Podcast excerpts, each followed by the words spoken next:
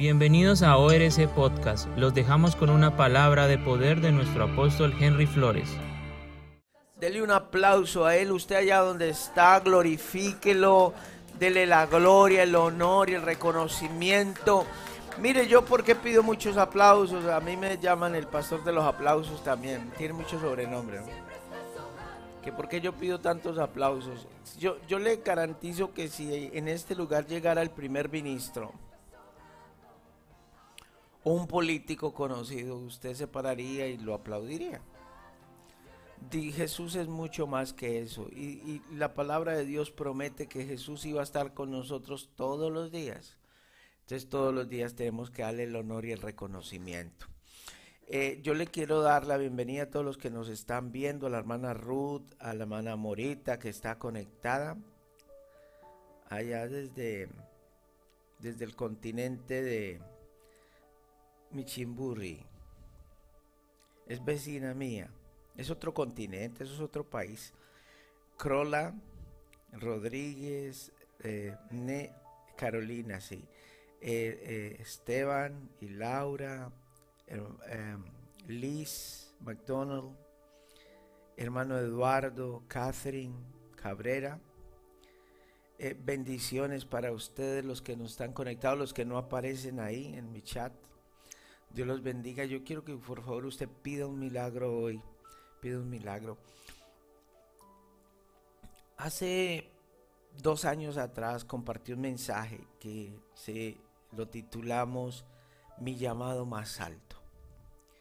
Yo quiero que usted entienda algo. Dios me hablaba algo. Durante todos estos años ministrando al Señor,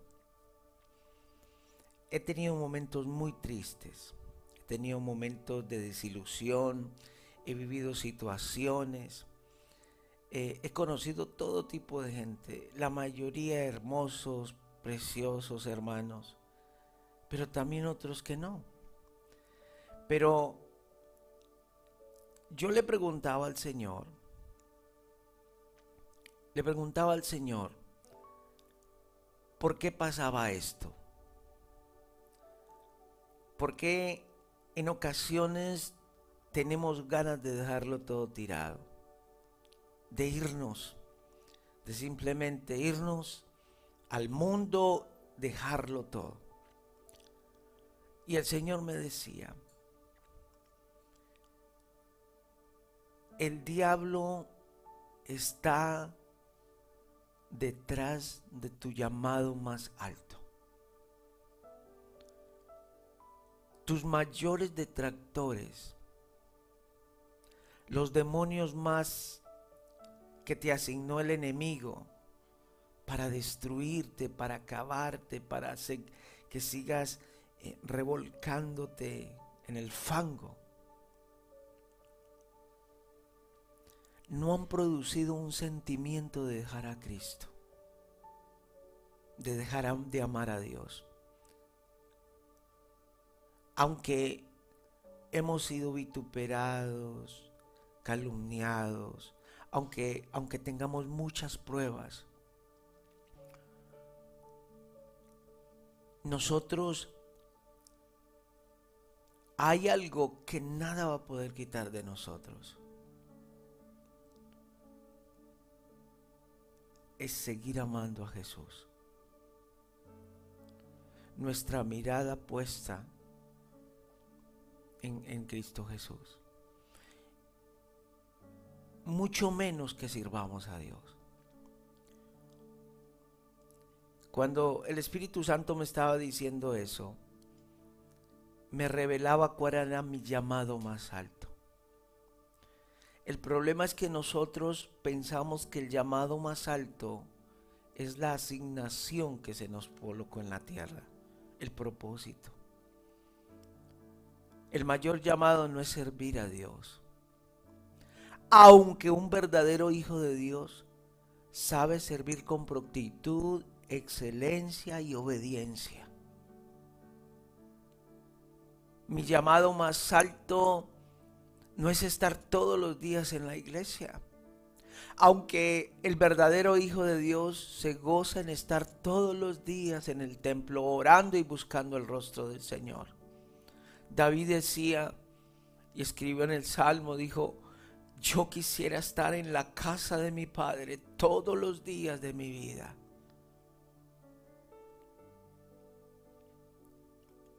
El llamado más alto no es ser llamado ni apóstol, ni profeta, ni evangelista, ni pastor, ni maestro.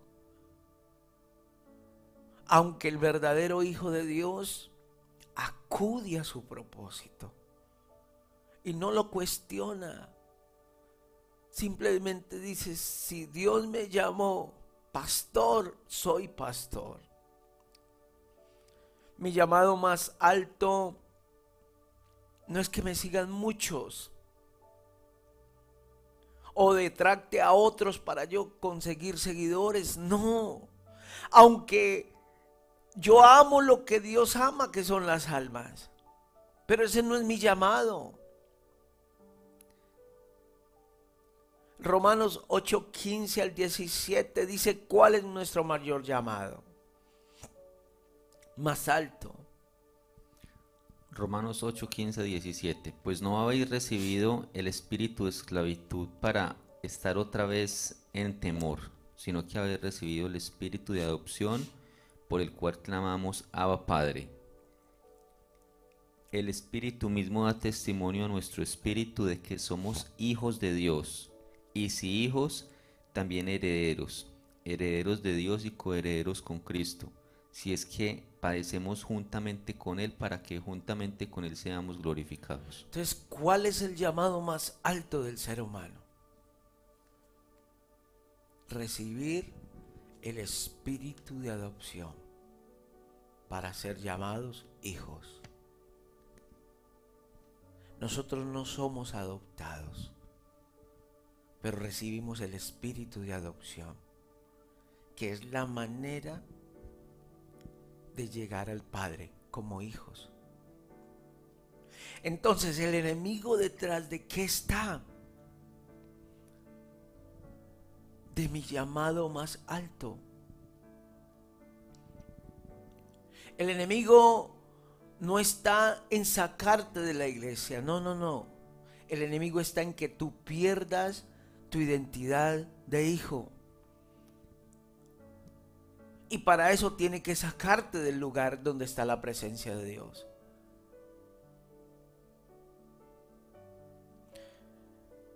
La mayor crisis de identidad de Jesús sucedió en el desierto.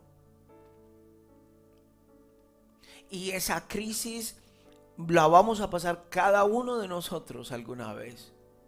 Donde vamos a cuestionarnos cosas y, el de enemigo va a poner cosas en nuestra cabeza.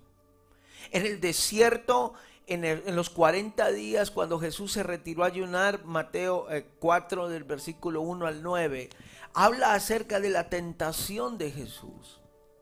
Y, y en sí la tentación de Jesús no fue con una 60, 90, 220, no. O con una mujer eh, eh, semidesnuda, tampoco. La mayor la tentación de Jesús fue en su identidad de ser llamado hijo de Dios.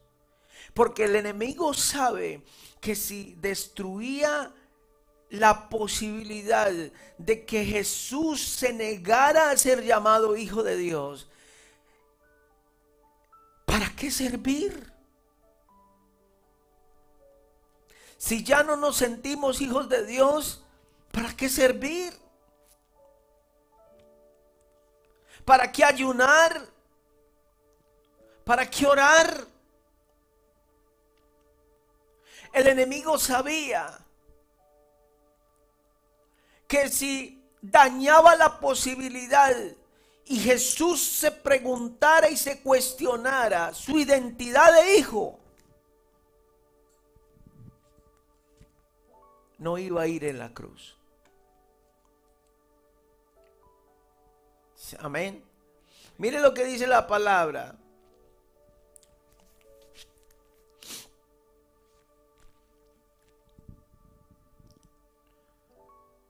Mateo 4, desde el capítulo, del versículo 1. Entonces Jesús fue llevado por el Espíritu al desierto para ser tentado por el diablo. Y después de haber ayunado 40 días y 40 noches, tuvo hambre. Y vino a él el tentador y le dijo, si eres hijo de Dios, di que estas piedras se conviertan en pan.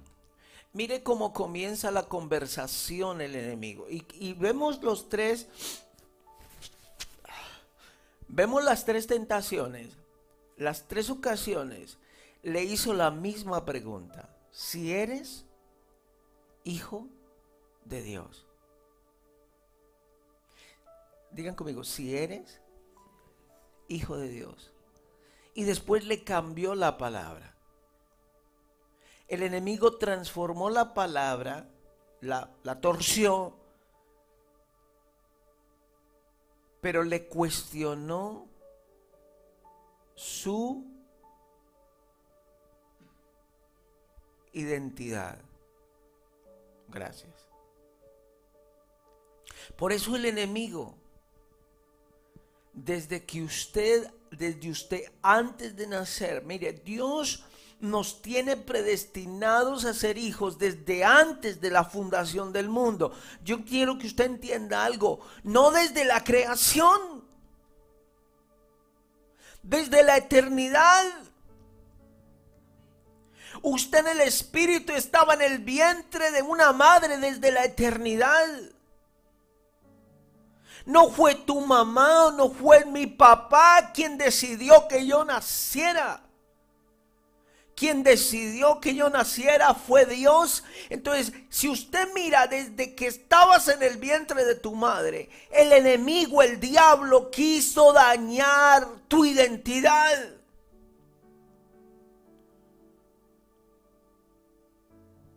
La ausencia, la orfandad, la orfandad, perdón. Hubo rechazo del progenitor. Entonces, la pregunta que el enemigo está haciendo, porque el diablo sabe que si en tu cabeza cabe la idea de que porque pecaste, que porque caíste, no te vas a levantar y ya no eres hijo de Dios, el enemigo sabe que ya te tiene agarrado. 70 veces cae el justo y Jehová lo va a levantar. Usted puede caer mil veces, pero en su cabeza, en su corazón, no, no, no, yo soy hijo de Dios. Yo sigo siendo hijo de Dios. Porque aunque caiga, Dios me levantará. Porque eso es lo que el enemigo quiere, que nosotros neguemos ser hijos. Wow. Siga leyendo. Gracias, Julian. Él le respondió, escrito está, no solo de pan vivirá el hombre, sino de toda palabra que sale de la boca de Dios. Entonces el diablo le llevó a la santa ciudad y lo puso sobre el pináculo del templo y le dijo, si eres hijo de Dios, échate abajo, porque escrito está, a sus ángeles mandará acerca de ti y en sus manos te sostendrán para, te sostendrán para que no tropieces en piedra. Jesús le dijo, escrito está también, no tentarás al Señor tu Dios. Otra vez le llevó el diablo a un monte muy alto y le mostró todos los reinos del mundo y la gloria de ellos y le dijo, todo esto te daré si postrado me, adorar, si postrado me adorares. Entonces Jesús le dijo, vete Satanás porque escrito está, al Señor tu Dios adorarás y a Él solo servirás. El diablo entonces le dejó y aquí vinieron ángeles y le servían. Wow. Dice que fue llevado por el diablo para ser tentado. ¿Sabe cuál es la mayor tentación del hombre? no definirse de ser un hijo de Dios. El mismo enemigo, el mismo enemigo astuta la serpiente, el mismo enemigo le cuestionó antes de que Jesús hiciera la aseveración. Por eso el problema cuando usted habla de cuando usted habla de, de economía, la gente contenta. Cuando usted habla de, fe, la gente feliz. Cuando usted habla de otros temas, wow, poderoso. Cuando habla de sanidad, pero cuando usted habla de paternidad, los demonios se alborotan. Porque el enemigo sabe que en el momento en que recibamos al Padre, paternidad, en ese momento vamos a conquistar, vamos a levantarnos, vamos a volvernos unos poderosos en Dios. Porque Él sabe que nuestro llamado en sí está sostenido en la paternidad de ser hijos de Dios.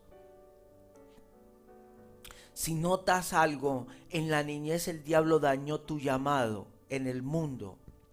Con padres irresponsables, los abandonaron a sus hijos. Llegaste a casa, a esta casa herido, sin identidad, a la casa de Dios. Comenzamos un proceso de sanidad, de liberación, de transformación. Mire, es algo tan tremendo lo que Dios me mostraba un día, que muchas veces en casa de Dios los líderes, los pastores, nos ha tocado el doble trabajo, porque nos ha tocado sanar lo que el Padre terrenal causó.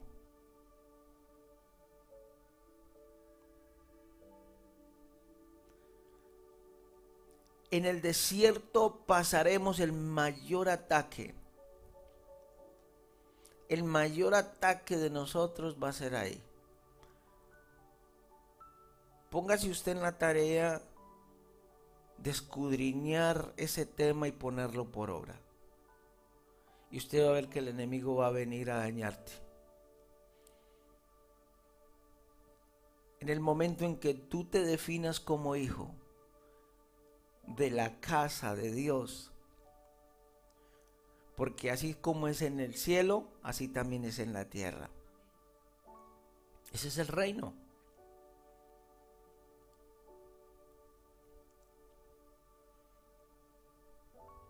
Yo no sé si alguien está por acá. Pero Jesús dijo, escrito, escrito, el verdadero Hijo de Dios anda por la palabra de Dios, no por lo que otros dijeron, no por lo que dicen las noticias. No, no. Escrito está, escrito está, escrito está. Muéstremelo en la palabra. ¿Dónde está en la palabra de Dios? Lo que en realidad Jesús le respondió fue, la imagen que tengo de mi Padre es una y no la puedes dañar. En la misma crisis que pasó Jesús, la pasó Adán y Eva. Adán y Eva pecaron porque dañaron, se dejaron dañar la imagen del Padre. A usted el diablo le quiere dañar la imagen del Padre, porque si a usted se le daña la imagen del Padre, usted se le dañó la imagen de ser hijo. Yo no sé si alguien está por acá. Si usted se le daña la imagen del Padre, usted ya no es hijo. ¿Cómo va a ser hijo si usted se le dañó la imagen de un Padre? El diablo antes y ahora usará la estrategia, la misma estrategia con cada uno de nosotros. Lo que Jesús le contestó al diablo, le dijo, yo tengo un padre. Lee la Biblia sin vergüenza. Como decía la alabanza el domingo, canten sin vergüenzas.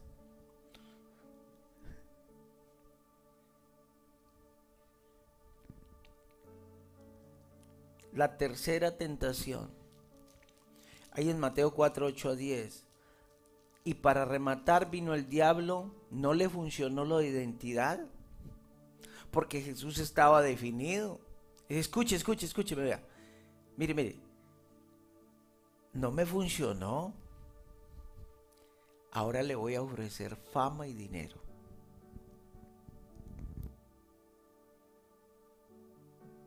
Hermano, el dinero, el dinero no puede comprar es ser sentido hijo. Porque eso no lo compra ni el oro ni la plata. Cuando nos sentimos hijos, eso no vale el oro del mundo. Porque sabemos que tenemos un Padre. ¿Sabe por qué Cuando leemos Romanos 8, 17, dice que si somos hijos somos también herederos. ¿Cierto? Entonces lo que el enemigo quiso hacer con Jesús fue, yo te doy la herencia, yo me convierto en tu padre. Cuando Jesús le dice a los fariseos, vosotros sois de vuestro padre el diablo y hacéis las obras del, del diablo. Entonces, cuando no, cuando, cuando la crisis de identidad llega a su mayor tope es cuando el enemigo nos soborna. Pero yo te digo, no hay oro del mundo que pueda pagar la satisfacción de yo sentirme hijo. Eso es lo más poderoso, lo más alto que yo puedo tener. Hay una presencia de Dios acá tremenda. Judas 1.6.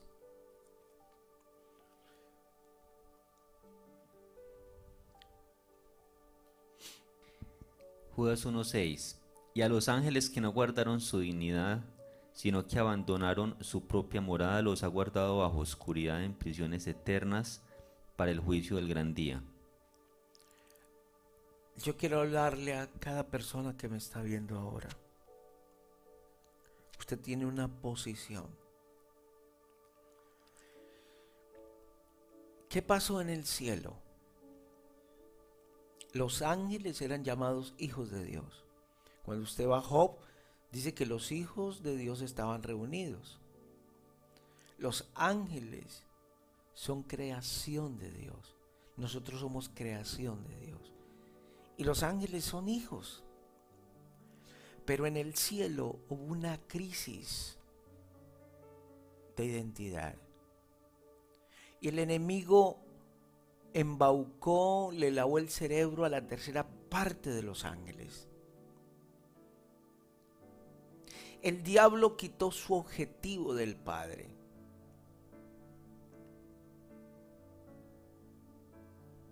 ¿Cuál es el objetivo del diablo? El objetivo del diablo es que tú salgas de un lugar donde te van a formar la identidad. El enemigo llama eso manipulación, el diablo. Hebreos 5.8 dice que Jesús aprendió obediencia por lo que padeció. Pero dice Jesús como hijo, ¿cierto, Julián? Y aunque era hijo, por lo que padeció aprendió la obediencia. Vuelva y léalo. Y aunque era hijo, por lo que padeció, aprendió la obediencia. El Hijo de Dios obedece. Entonces lo que el diablo quiere hacer es sacarte de un lugar donde emana la paternidad, donde se nos va a enseñar a ser hijos. Es que acá no es que se le enseñe a usted a ser al Padre, es que usted se sienta hijo. No es que usted llame papá a Dios o, o, tenga la identidad de tener un padre espiritual, que la Biblia lo enseña. Lo que en realidad el enemigo quiere es dañarte, dañarte y volverte a la orfandad. Entonces, el, el, mire, mire le enseño, aparece la palabra, los ángeles dejaron su posición. La posición es su origen. Y la palabra origen es dignidad, posición, paternidad, de donde fuimos creados. O sea, el enemigo quiere que tú dejes tu origen. Que abandones tu origen. Y el origen de nosotros es ser llamados hijos de Dios. Hay una persona que me está viendo y has querido abandonarlo todo.